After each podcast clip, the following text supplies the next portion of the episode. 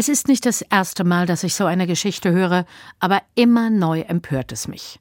Eine junge Frau kommt weinend in die Kirche. Sie erzählt, ihr Vater ist vor vier Tagen verstorben. Drei Tage danach stand die Polizei vor der Tür.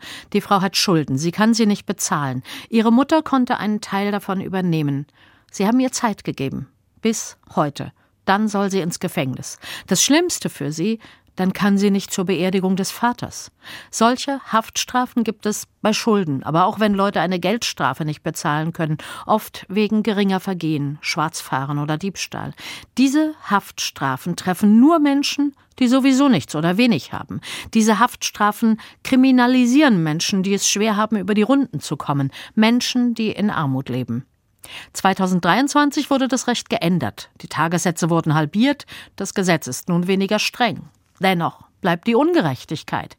Wer Geld hat, wer zum Beispiel Millionen Steuern hinterzieht und den Staat und die Allgemeinheit richtig schädigt, kann sich oft freikaufen.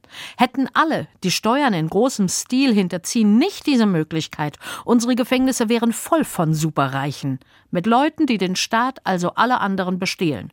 Hunderte Millionen auf Kosten der Allgemeinheit.